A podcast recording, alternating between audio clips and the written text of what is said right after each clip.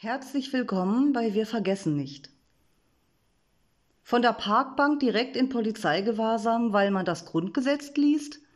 Nein, das ist nicht George Orwell, sondern das war der Alltag in der Corona-Zeit. Thorsten, 58, Installateur, gefährliche Lektüre. Im September 2021 fand bei uns eine der ersten Corona-Demos statt. Kurz bevor die Demo zum Ende kam, sonderte ich mich von der Menge ab. Da kam ein netter junger Mann um die Ecke, er trug einen großen Stapel Grundgesetzbücher. Ich fragte ihn höflich, ob ich ein Exemplar haben könnte. Klar, dafür habe ich die besorgt. Nun nahm ich das Grundgesetz, setzte mich allein auf eine Bank vor dem Rathaus und begann zu lesen.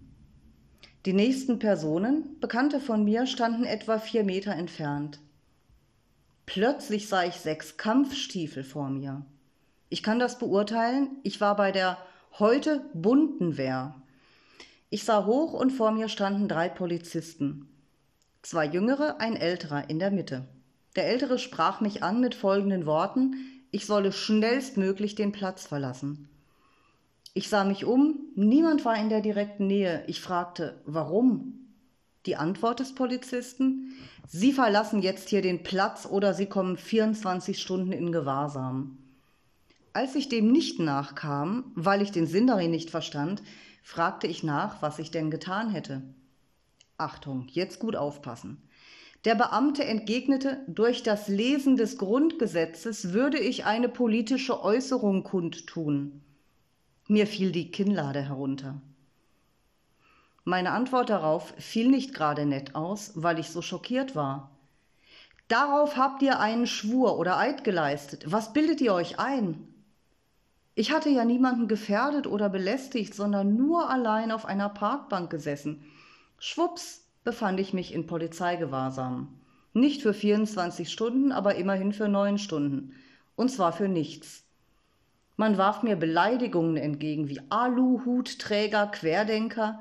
Eigentlich ein Kompliment, denn Querdenker haben Waschmaschinen, Raketen, Autos und das Rad erfunden oder Impfgegner. Das bin ich nicht. Ich lehne nur diese Plörre ab. Meine 83-jährige Mutter übrigens auch. Und natürlich fiel auch das Wort Nazi. Nur eine Person hat sich später dafür bei mir entschuldigt.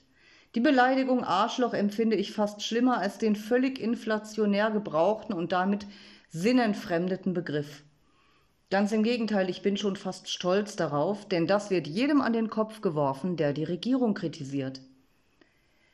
Viele meiner geimpften Freunde, Bekannten und Arbeitskollegen haben nach der Impfung Probleme. Von niedriger Körpertemperatur 34 Grad, Sehstörungen, ein Freund darf nicht mehr Lkw fahren, bis hin zur Dauererkrankung. Einmal kam es sogar zum Notarzteinsatz und ein Bekannter landete im Krankenhaus. Atemzusammenbruch nach der dritten Impfung. Niemand in meinem Umkreis lässt sich noch einmal impfen.